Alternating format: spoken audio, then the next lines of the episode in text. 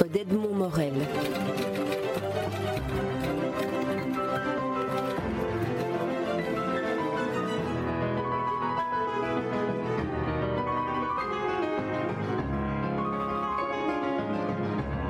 Joël Bourgois, vous publiez aux éditions Robert Laffont 5 ans avec euh, Mandela. C'est le titre d'un livre, mais moi je vois plutôt trois livres. Tout d'abord, un portrait de l'Afrique du Sud. En second lieu, le portrait d'un métier, celui de diplomate. Et en troisième lieu, le portrait d'un personnage hors du commun, Nelson Mandela. Alors, on commence par Nelson Mandela la première fois, la première rencontre que vous avez l'occasion de faire avec lui, racontez, racontez-la nous. Ça se passe pas si bien que ça au départ. Ben oui, en fait, ça se passe à l'inverse de ce que j'avais imaginé. Je m'effraie un peu, je m'effraie pas, mais je suis très impressionné par la perspective des lettres de créance. Vous savez, cette cérémonie à laquelle un ambassadeur se soumet et qui consiste à rencontrer le chef de l'État dans lequel il est accrédité cérémonie qui est indispensable pour pouvoir ensuite exercer son métier dans le pays.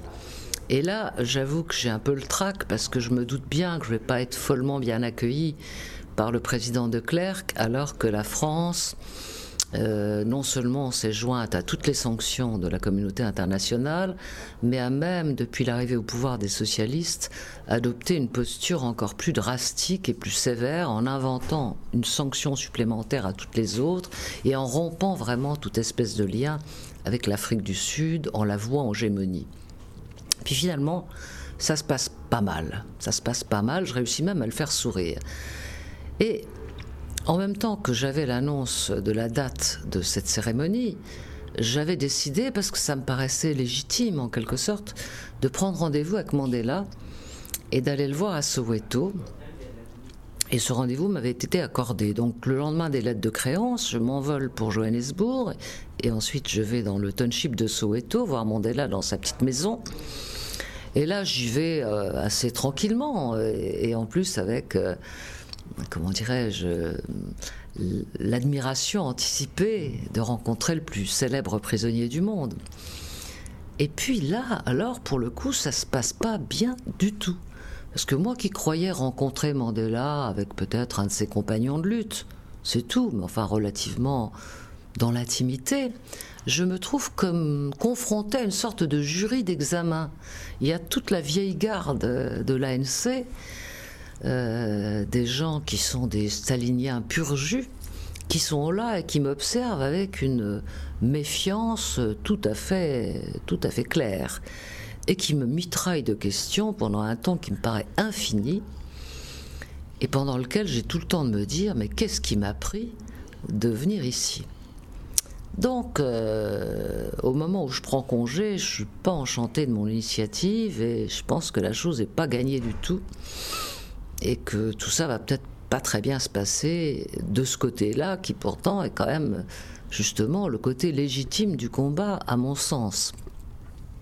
Et puis Mandela, que j'avais à peine perçu tellement j'étais hum, obnubilé par tous ces visages sévères, se lève avec la grâce qui est la sienne, déploie son mètre 90, s'approche de moi avec l'air de danser, me prend par le bras, me raccompagne dans le jardin jusqu'à ma voiture, on commence à discuter, il sourit, et ça y est, c'est parti. C'est parti pour cinq ans. Et là, on entend dans votre voix, mais je le vois, vous souriez aussi parce que là, le charme a opéré. Le charme qui est une, un, des instruments finalement de conviction de, de Mandela. C'est peut-être aussi avec son humour ce qui lui a permis de traverser les 27 années de prison dont il vient d'être libéré un an avant ses lettres de créance. Ah, là, vous venez de dire quelque chose euh, qui, me paraît très juste, enfin que j'ai ressenti exactement comme vous venez de l'exprimer.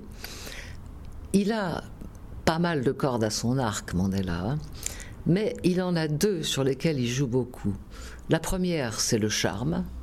Il sait qu'il est charmeur. Il est charmeur, il charme les dames, mais il charme les hommes aussi. Et j'ai rarement vu un homme politique, même très opposé au départ à ce qu'il représentait, pas très amateur de race noire, plutôt vaguement raciste, j'ai rarement vu donc même l'un de ces hommes-là sortir d'une entrevue avec Mandela autrement que complètement conquis par cette personnalité et retourné comme un gant par le charme de Mandela. Et le deuxième arme, comme vous venez de le dire, c'est le rire, l'humour. Et en effet, ça c'est très important parce que je pense que ça a été un outil, un instrument de séduction aussi, un outil de pouvoir et, comme vous le dites, le moyen qui lui a peut-être permis de survivre sans trop de dommages et au contraire en, en emmagasinant une réflexion, une vision, une expérience à nul autre pareil, l'humour, c'est probablement la seule chose qui vous reste quand on est coupé du monde, coupé de tout, coupé des siens, coupé du combat, pendant si longtemps, imaginez-vous 27 ans, c'est toute une vie d'homme adulte. Ça veut dire qu'on ne voit pas grandir ses enfants, ça veut dire qu'on renonce à tout. Alors, il s'en est sauvé par l'humour. C'est pour ça d'ailleurs que quand il racontait ses 27 ans, je me tordais de rire. Parce qu'il les racontait d'une manière tellement drôle que je pense qu'il se les était racontés à lui-même de cette façon-là. Alors nous sommes en 1991, 91 lorsque euh, vous obtenez cette affectation. C'est votre première affectation d'ambassadeur. On dit ambassadeur ou ambassadrice À l'époque, on disait qu'ambassadeur. On n'aurait même pas imaginé de féminiser. voilà. Alors c'est votre premier poste d'ambassadeur et être ambassadeur femme est quelque chose qui n'est pas habituel et certainement pas en Afrique du Sud. Bah, C'est-à-dire que quand je suis nommée, en effet, je suis nommée en fait en 90, hein, le temps d'être nommée et le temps de partir. Il se trouve qu'à ce moment-là, il n'y a pas du tout, il y en a eu, mais il n'y a plus d'ambassadeurs femmes en France.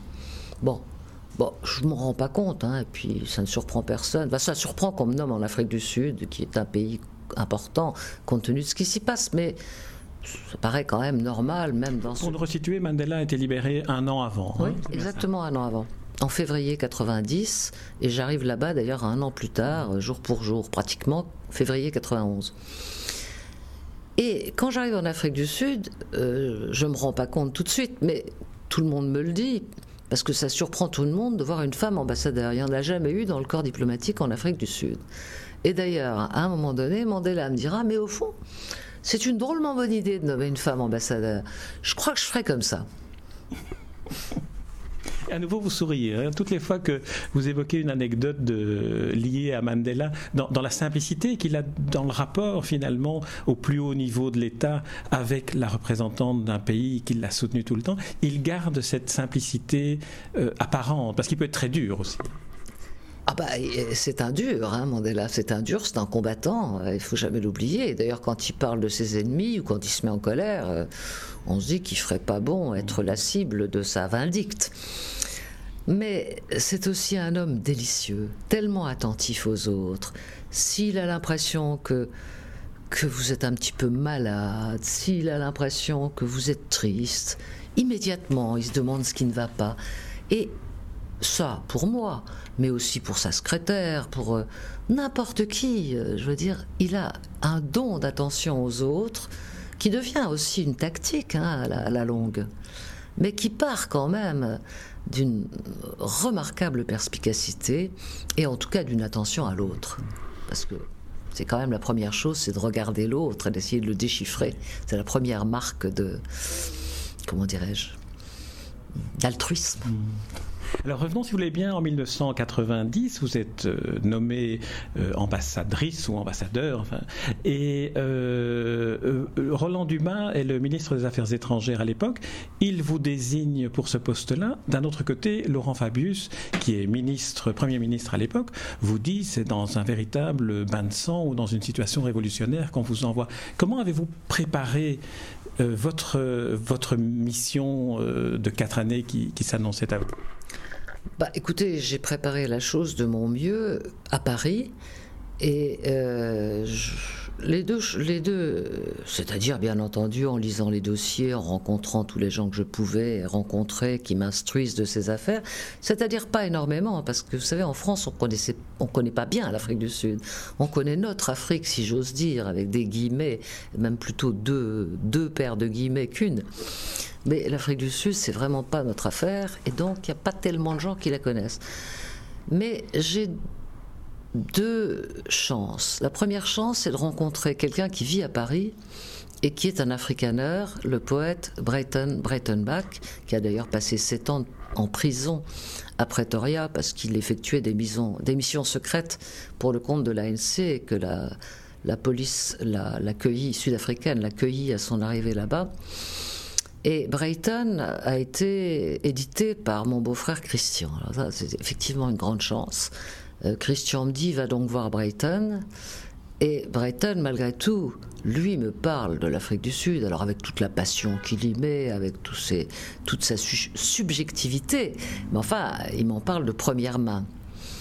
Et puis, à cause de lui, d'une certaine manière, compte tenu du fait que l'africain c'est tellement important pour lui, qu'il est le plus grand poète de cette langue, je me dis qu'au fond, il faut que je me mette à l'africaance. Et j'ai l'idée de prendre des cours d'africaance à Paris. Et alors là aussi, d'abord je rencontre une jeune femme sud-africaine que le Quai d'Orsay finit par dénicher, qui est en exil parce qu'elle déteste ce régime, et qui vit en donnant des cours comme ça. Et de temps en temps, elle tombe sur un élève comme moi, qui a l'idée saugrenue d'apprendre cette langue euh, lointaine. Donc déjà, je fais une deuxième rencontre avec euh, une Sud-Africaine, et d'autre part, j'apprends une langue qui ne me sera pas très très utile par la suite, sauf pour me faire prendre des, sauf pour me faire faire des fautes quand nommé ambassadeur de France en Belgique des dizaines d'années plus tard, j'apprendrai le néerlandais et que mon professeur corrigera mes fautes d'africance en néerlandais, mais qui me sera quand même extrêmement utile pour me créer un capital de sympathie dans la population afrikaneur de l'époque. Parce que malgré tout, quand quelqu'un a fait l'effort d'apprendre une langue, surtout une langue de minorité comme celle-là, les gens, même si on la parle mal et même si on l'écorche tout le temps, ce qui était mon cas, les gens sont vraiment très touchés et ils s'ouvrent, ils s'ouvrent. Hmm. Même le président de Clerc a souri quand j'ai récité difficilement mon paragraphe en afrikaans dans mon discours de lettre de créance. Même lui a souri et c'est pour ça que je me suis fait des tas d'amis même chez des fermiers bourgs, chez qui j'ai séjourné parfois longtemps, pour essayer de comprendre comment tout ça fonctionnait, avait pu marcher pendant des siècles. Parce que c'était pas toujours l'horreur, il y avait aussi un peu un petit, un petit relent de féodalité au bon sens du terme à certaines époques. Oui, alors euh, l'Afrique du Sud, euh, c'est l'apartheid. Et vous en donnez des, descriptions.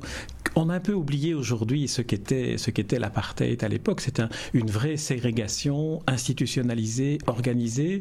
Et vous, vous devez vous inscrire comme représentante du, pays des, Lumières, des droits de l'homme. Alors c'est une sorte de, de, fracture permanente entre ce que vous représentez et puis ce que vous continuez à observer jusqu'à jusqu'à la fin du régime de l'apartheid.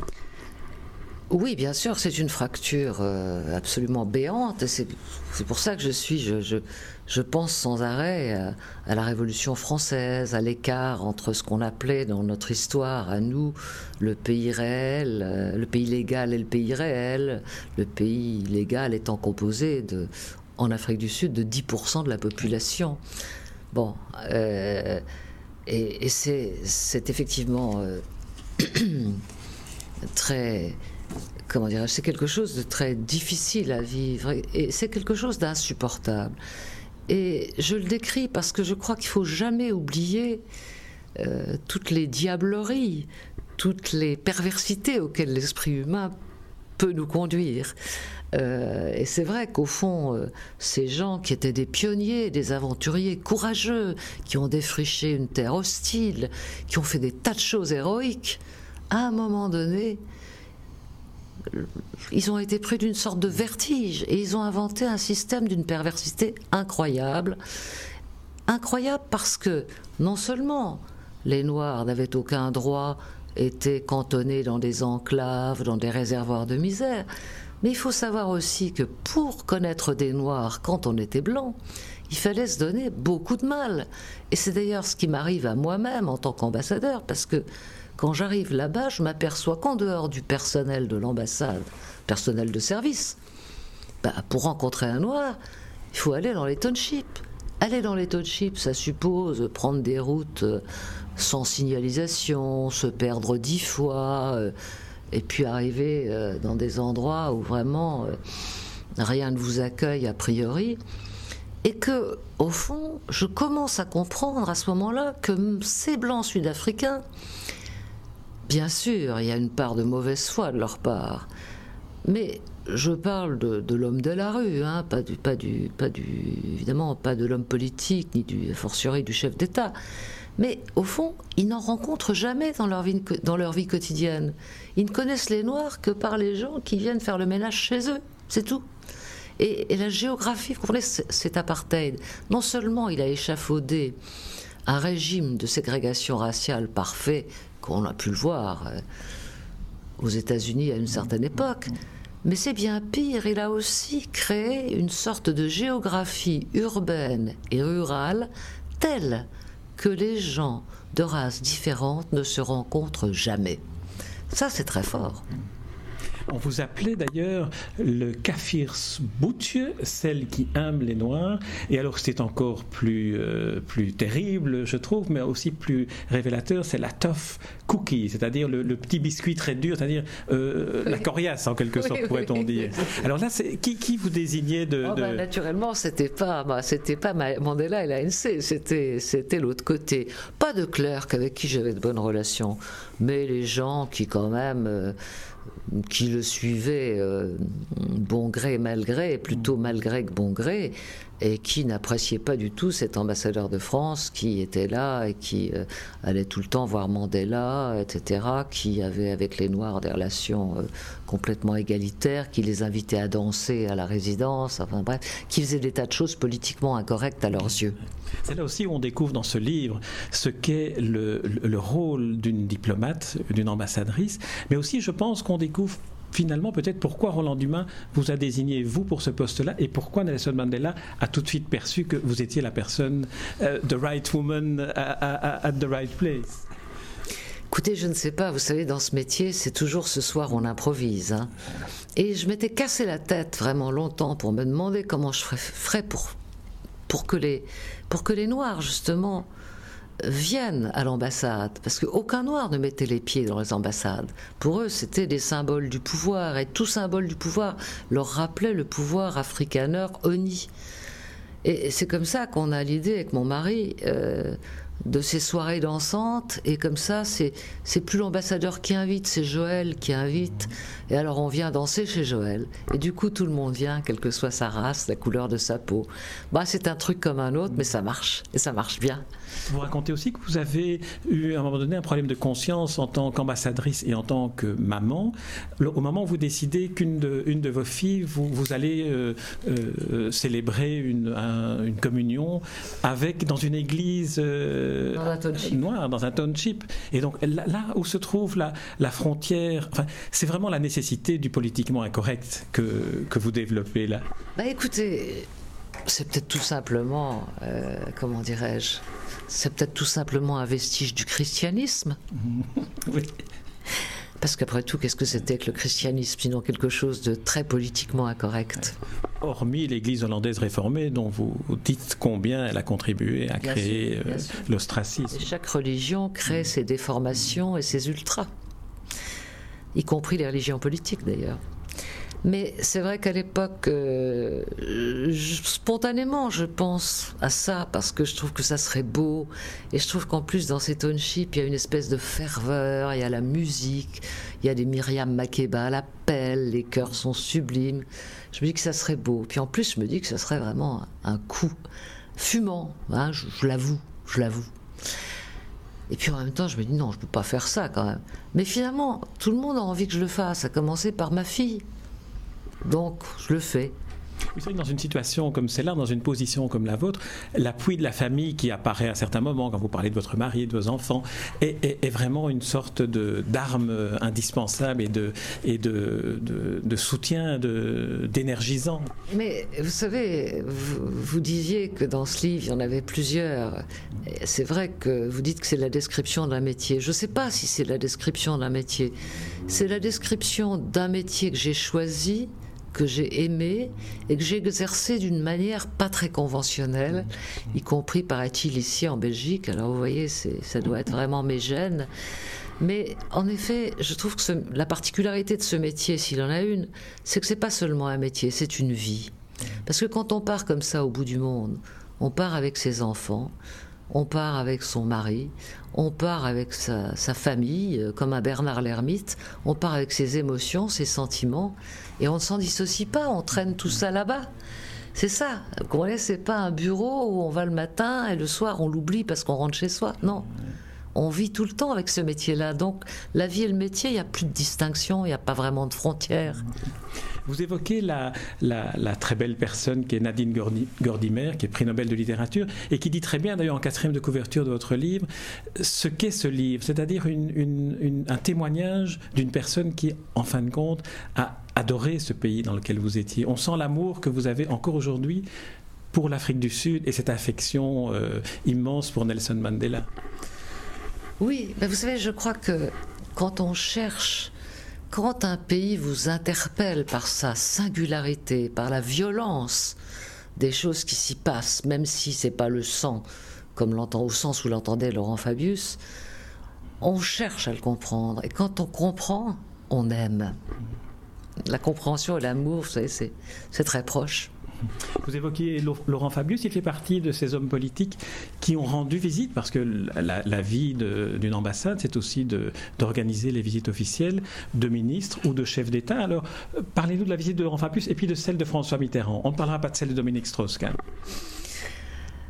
Et pourquoi pas Mais parce que euh, j'imagine qu'on vous a interrogé tant de fois aujourd'hui sur. Ah bon, pardon. Ah, bah alors, alors parlons-en. parce, que la façon dont, parce que la façon dont vous en parlez montre l'homme derrière ce qu'on voit aujourd'hui comme image de lui. Donc je, ne voulais pas vous accabler en vous posant la centième question sur Strauss-Kahn. Bah, écoutez, bon, commençons par, commençons par Strauss-Kahn, on, on, peut parler des autres aussi. Strauss-Kahn, moi je ne le connaissais pas. Il arrive, il était tout jeune ministre, il n'était même pas ministre d'ailleurs, il était ministre délégué.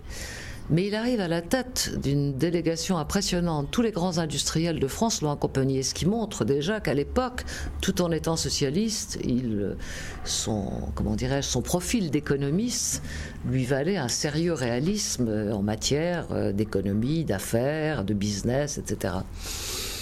Et euh, ce que j'admire chez lui, euh, quand il est là, bas, c'est que, compte tenu de ses convictions politiques et de son tempérament, aussi, n'est pas un homme euh, qu'on peut soupçonner de, complaisance à l'égard du régime de l'apartheid. Mais ça ne l'empêche pas d'être d'une courtoisie parfaite avec tous ses interlocuteurs blancs, de les écouter, de les entendre, d'essayer de les comprendre.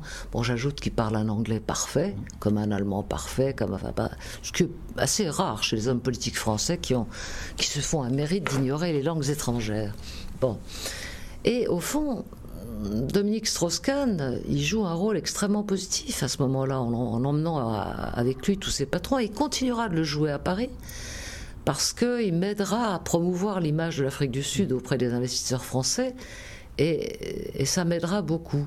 Voilà. Alors aujourd'hui, ce qui lui arrive, euh, bon, tant que les faits ne seront pas avérés, dans un sens ou dans un autre, je dis bien dans un sens ou dans un autre, euh, on n'a pas grand-chose à dire, naturellement.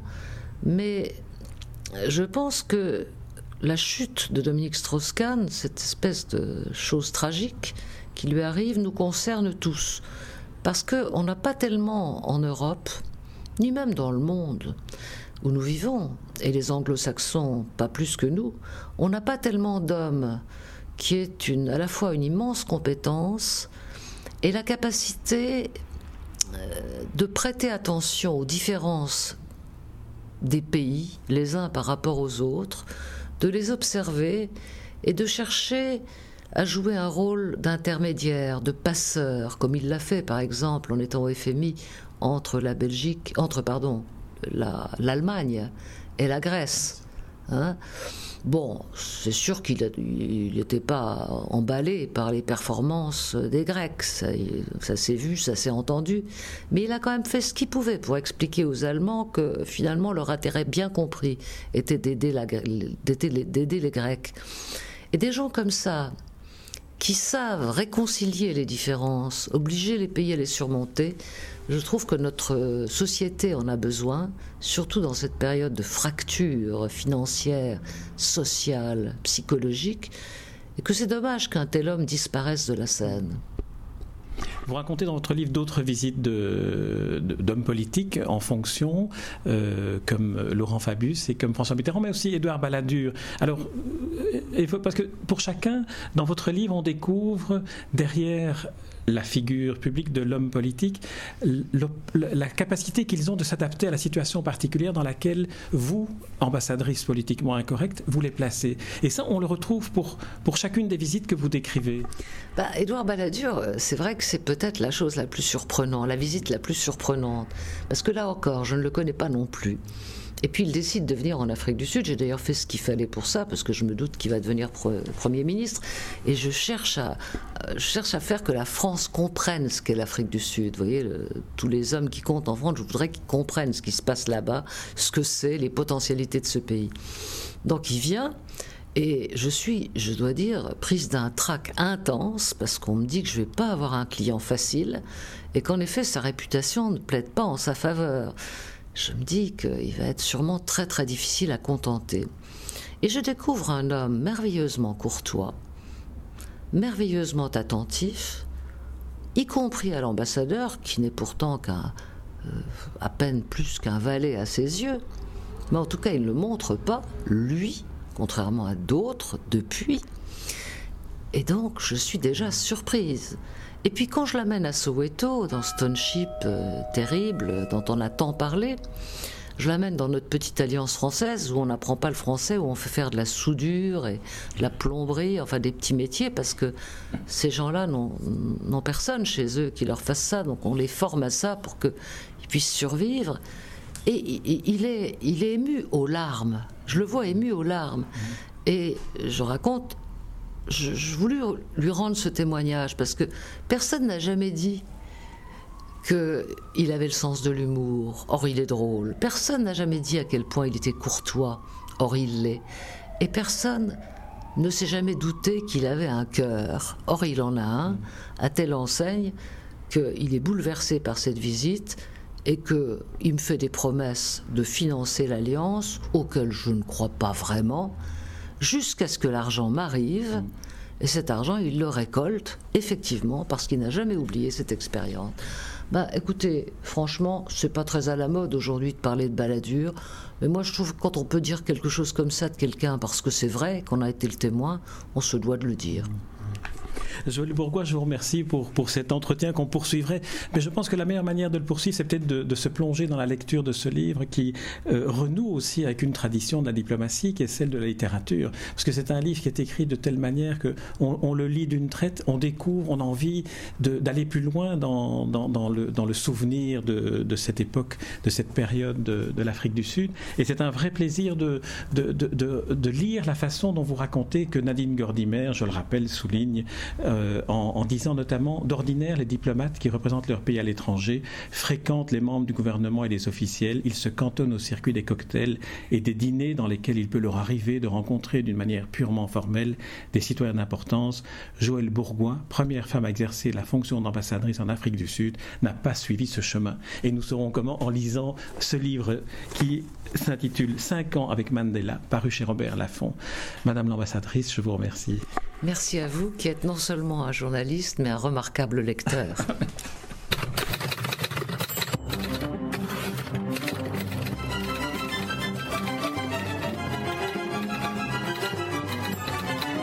Les rencontres d'Edmond Morel.